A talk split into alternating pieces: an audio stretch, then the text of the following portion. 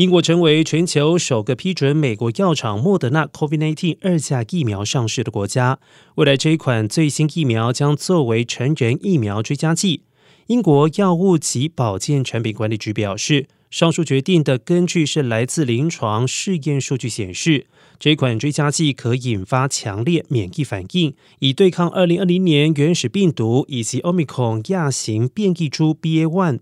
而且这一款升级版的疫苗可对目前占据主流地位的 Omicron 亚型变异株 BA.4 和 BA.5 产生良好的免疫反应。